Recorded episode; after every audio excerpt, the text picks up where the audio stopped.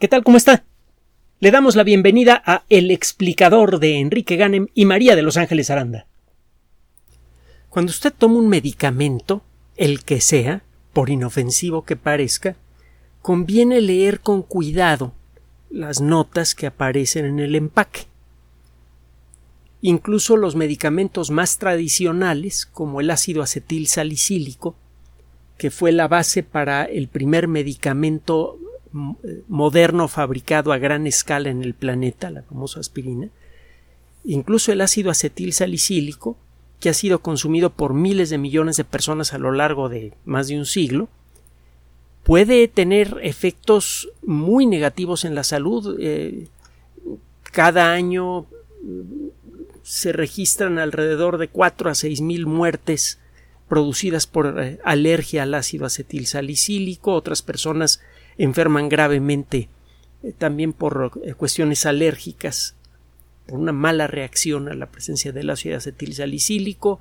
Eh, si usted le da ácido acetil salicílico a un adolescente, aumenta la probabilidad de que aparezca un problema autoinmune muy serio que puede dejar al joven prácticamente sin movimiento a veces por más de un año.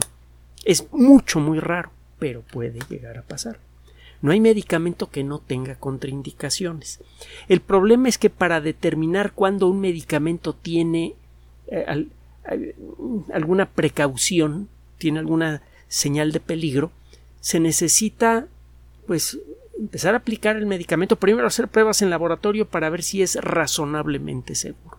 Y luego se empieza a aplicar a gran escala y eh, se eh, activa un sistema de reporte de incidencias con el medicamento. Cuando se sospecha que el medicamento causó tal o cual problema, se hace un reporte oficial que tarde o temprano llega a las autoridades de salud de un país y ese reporte eventualmente llega a manos de la Organización Mundial de la Salud y de otras organizaciones que entregan esos reportes a los investigadores para que se pongan a trabajar en los detalles moleculares del funcionamiento del medicamento y determinar si es posible que tal o cual medicamento realmente tenga tal o cual reacción.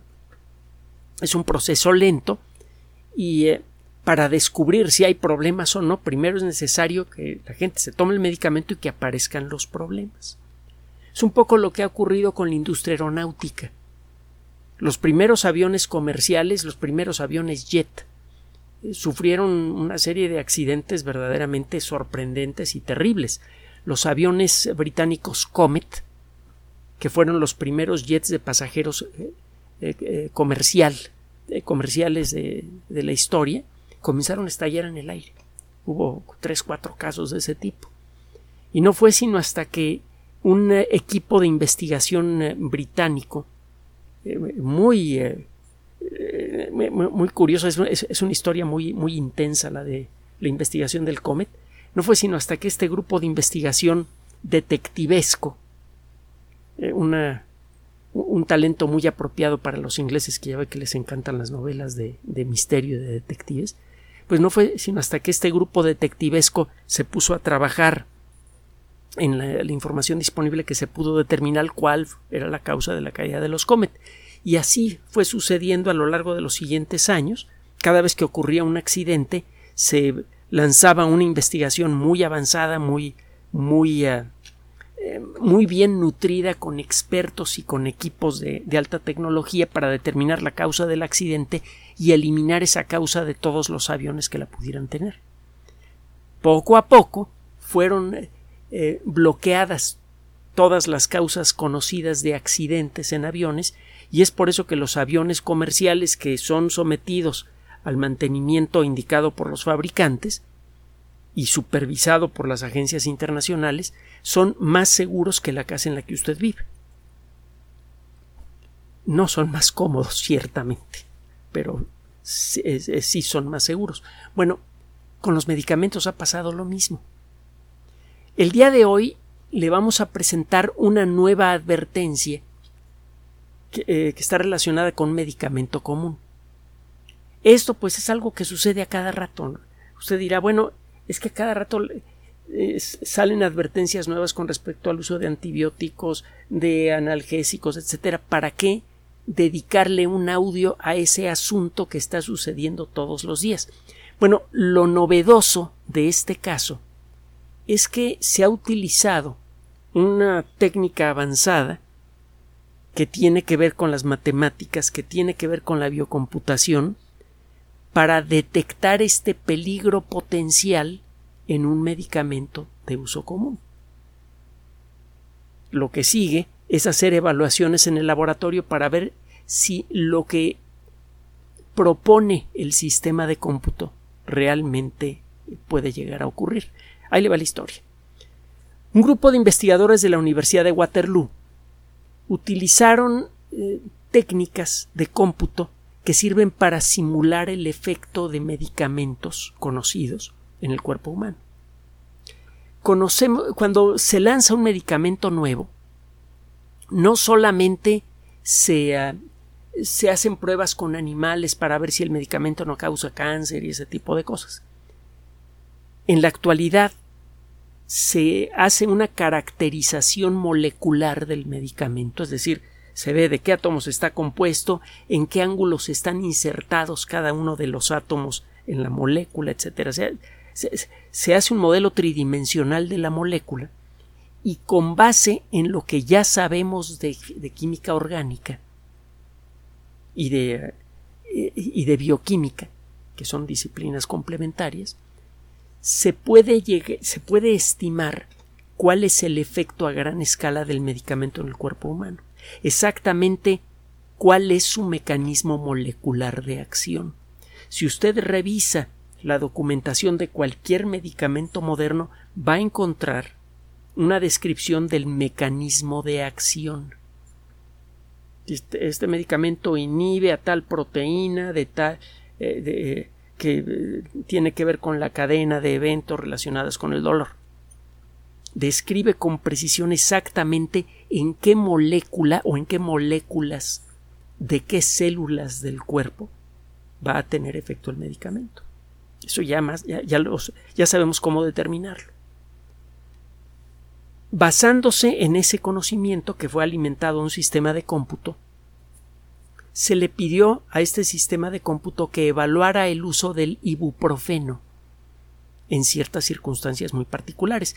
El ibuprofeno es un antiinflamatorio y analgésico que eh, vino a reemplazar en, gran medida al ácido acetil salicílico para calmar dolores de cabeza, eh, molestias menores, fiebre.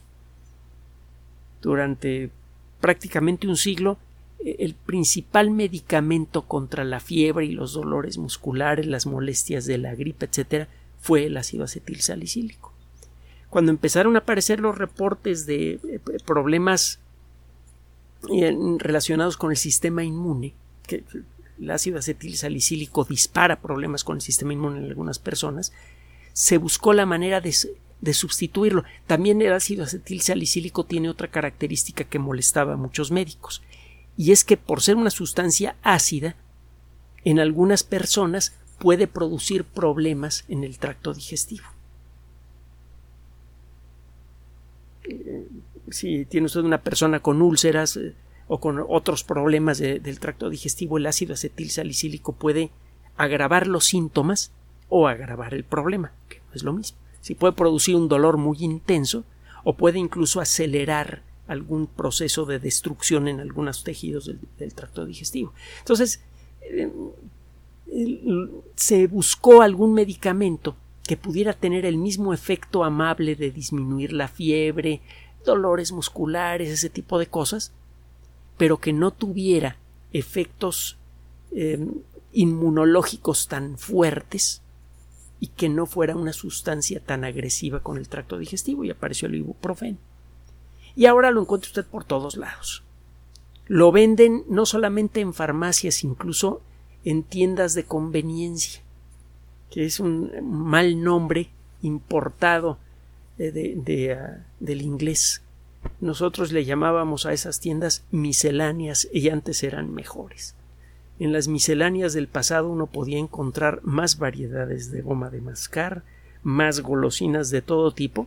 Y bueno, cuando yo era pequeño también encontraba, eh, le, vendían a usted incluso este eh, petardos para, para, hacer travesuras. Qué bueno que ahora ya no se permite la venta de petardos porque realmente pueden ser peligrosos. Pero bueno, en una miscelánea usted encontraba de todo. Escobas, encontraba usted eh, material para limpiar zapatos, todo lo que usted quisiera en 10 metros cuadrados. Ahora lo que encuentra usted son muchos paquetes de las mismas golosinas. Pero bueno, es otra historia. Es eh, uno de los asuntos que exploran investigadores que trabajan en una disciplina que está relacionada directamente con las máquinas, eh, las matemáticas, perdón, es una forma de matemáticas aplicadas que se llama economía. Como eh, las grandes corporaciones tienden a eliminar la variabilidad en el, la, la, la, diversidad en el mundo de la, eh, de la economía y cómo al igual que sucede con la ecología, esa disminución de la biodiversidad en el mundo de la economía tiene efectos negativos en el ecosistema general, es decir, en la economía de, la sociedad. Pero bueno, esa es otra historia también científica que otro día trataremos cuando usted así lo señale. Bueno, regresando a este tema. ¿Qué hicieron estos investigadores? Pues eh, empezaron por pedirle al sistema que buscara en qué circunstancias el ibuprofeno podría tener un mal efecto para el cuerpo por sí mismo. Y luego buscaron eh, la posibilidad de que el ibuprofeno pudiera tener un mal efecto al ser combinado con otros medicamentos. Y aquí es en donde salieron cosas muy interesantes. Hay millones de personas en todo el mundo que toman medicamentos para controlar la presión arterial. Muchos de esos medicamentos funcionan extrayendo agua del cuerpo. Muchos de esos medicamentos eh, son ah, diuréticos. También existen los diuréticos que sirven para eh, enfrentar casos de, inflamación producida por acumulación de agua. Esos diuréticos normalmente no sirven para controlar la presión sanguínea, por ejemplo la furosemida, y hay muchos otros. Bueno, estos medicamentos, tanto los diuréticos comunes como las sustancias que sirven para controlar la presión sanguínea y que pertenecen a la familia de los inhibidores del sistema de renina-angiotensina. Eh, esos dos tipos de sustancias, diuréticos, eh, inhibidores del sistema de la renina-angiotensina, cuando se combinan con ibuprofeno, podrían causar problemas severos en ciertas circunstancias, no siempre.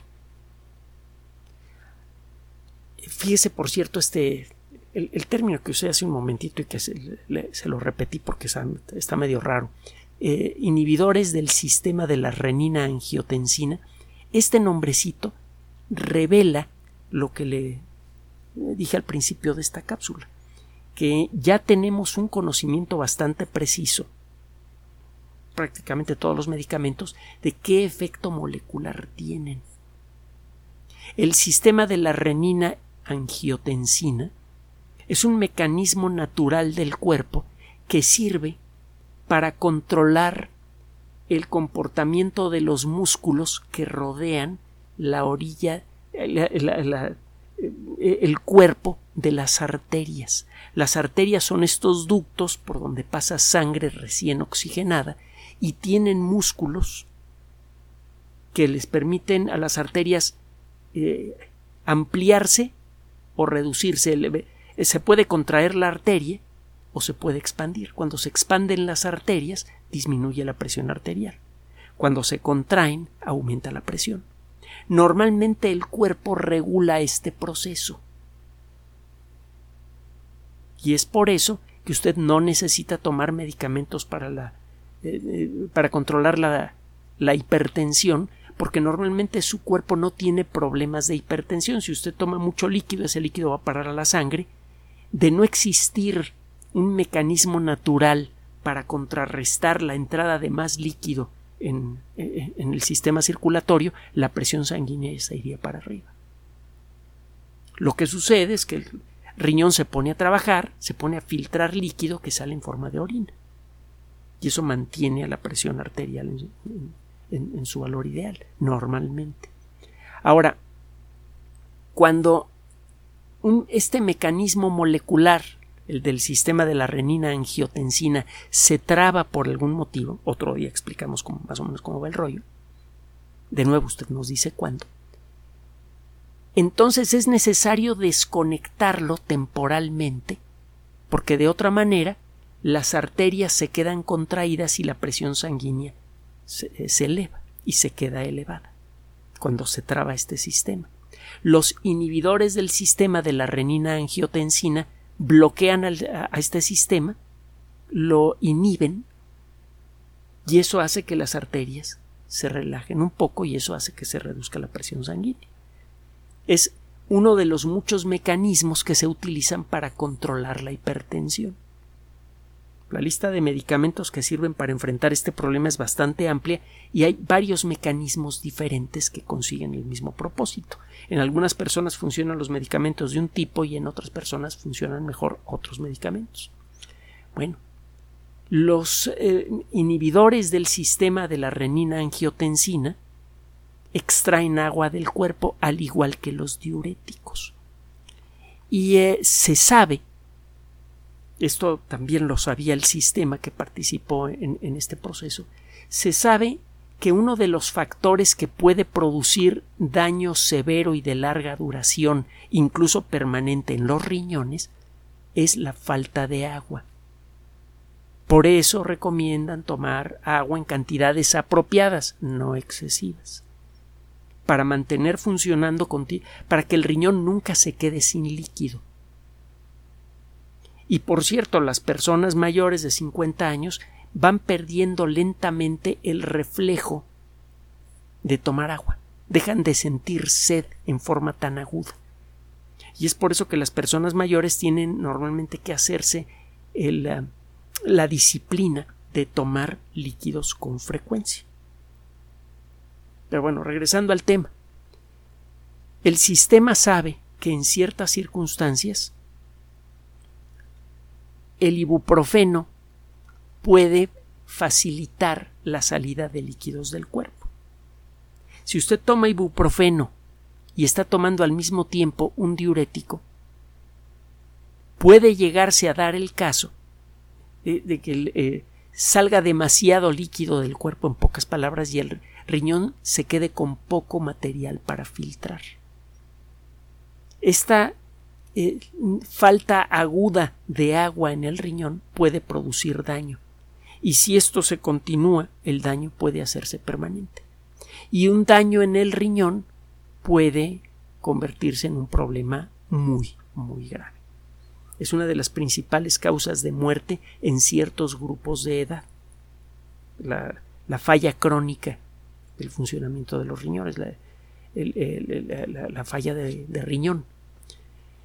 Este trabajo, entonces, es novedoso porque por primera vez a gran escala, se ha intentado a menor escala en, otras circunstancias, pero por, primera vez a gran escala, un sistema de cómputo anticipa un posible daño a la salud como consecuencia del uso de un medicamento de uso común.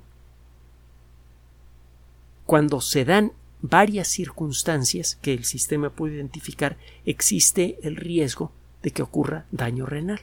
¿Cuáles son esas circunstancias? Bueno, que la persona esté tomando ibuprofeno con cierta frecuencia, que esté al mismo tiempo tomando un diurético o un inhibidor del sistema de la renina angiotensina y que esté tomando muy poco líquido. Este tipo de circunstancias se pueden dar con cierta frecuencia en adultos mayores. El sistema está avisando a tiempo para evitar este problema. Eh, los encargados del proyecto Entonces, ahora, basándose en estos resultados, van a presentárselos a grupos de investigación eh, en, el mundo de la medicina clínica para ver hasta dónde acertó la computadora al hacer esta predicción. Los motivos del sistema de cómputo para hacer esta predicción suenan bien, le suenan convincentes a, a médicos practicantes. Entonces lo que sigue es revisar historias clínicas de pacientes registrados en muchos hospitales para ver si se puede encontrar una correlación entre casos de daño renal y casos de uso de ibuprofeno en estas circunstancias. Esto por sí mismo es novedoso. Pero lo interesante del asunto es que esta misma técnica general, esta misma herramienta básica de cómputo, se puede utilizar no solamente para analizar de manera mecánica a miles y miles de moléculas de uso terapéutico que hay en el arsenal farmacéutico del mundo. Conocemos miles de sustancias que pueden en ciertas circunstancias eh, servir de medicamento, de componente activo de un medicamento. Algunas de estas sustancias se usan en casos muy especiales, como la rapamicina, que se utiliza para producir un SIDA artificial controlado, para reducir en mucho el funcionamiento del sistema inmune, eh, que es algo muy útil durante un, eh, eh, como, consecuencia de un trasplante mayor, por ejemplo, un trasplante de hígado. Hay que apagar casi por completo el sistema inmune e irlo activando poco a poco para que se acostumbre al nuevo órgano. Y esto se consigue con rapamicina. La rapamicina se usa afortunadamente muy rara vez, pero hay otros medicamentos de uso bastante común como el ibuprofeno. Estos sistemas podrían ponerse a analizar lo que ya sabemos de los medicamentos actuales y señalar nuevos riesgos y cualquier nuevo medicamento que salga al mercado podría ser sometido al análisis de estos sistemas automáticos. Y eso ayudaría, si esto funciona como parece que va a funcionar, ayudaría a mejorar en mucho la calidad de los servicios médicos. Estaríamos detectando eh, de manera automática muchos riesgos potenciales de medicamentos que normalmente son prácticamente inofensivos, como el ibuprofeno. Pero además, esta técnica se podría aplicar para muchas otras cosas más, por ejemplo, alimentos, tanto alimentos naturales como alimentos procesados. Mucha gente piensa que solo los alimentos procesados pueden en ciertas circunstancias representar un riesgo para la salud, que si los colorantes artificiales, que si el exceso de azúcar, etc. En algunos casos es cierto que estas sustancias pueden ser peligrosas en ciertas circunstancias, pero no entendemos bien en cuáles. Un sistema así podría ayudarnos a detectar esos casos. Bueno, es cierto que los medicamentos, que, los medicamentos, que los alimentos procesados que tienen conservadores y todo eso, este, podrían en ciertas circunstancias representar un riesgo para la salud de algunas personas. Y un sistema así podría detectar estos casos. Pero lo mismo pasa con, eh, con alimentos de origen natural. Mucha gente piensa que los alimentos de origen natural son por naturaleza buenos y no es cierto en ciertas circunstancias pueden eh, generar problemas de salud serios. Un sistema como estos podría servir para detectar esos casos. Finalmente, como muestra de lo novedosa que es esta técnica, que permite que una computadora concentre el conocimiento de cada una de las moléculas de uso terapéutico del mundo para señalar posibles mezclas peligrosas, este trabajo de computación, realizado por Jessica Lete, Caroline Wang y Francisco López Hernández, fue publicado no en una revista de medicina, no en una revista de biología molecular, sino en una revista que se llama Mathematical Biosciences, Biociencias Matemáticas. Poco a poco, las matemáticas y su hermanita, la computación, empiezan a entrar en ambientes en donde por mucho tiempo se les consideró inútiles. En la medicina, por ejemplo, las computadoras servían para llevar los registros de los pacientes y ya. Pero ahora, gracias a la acumulación espectacular de conocimiento verificado, es posible que un sistema de cómputo se nos adelante, que piense por cuenta propia y detecte peligros que nosotros tardaríamos mucho tiempo en reconocer. Esto, en el corto plazo, va a revolucionar de manera espectacular los servicios médicos en todo el planeta y con ello la salud de la sociedad humana. Buena noticia.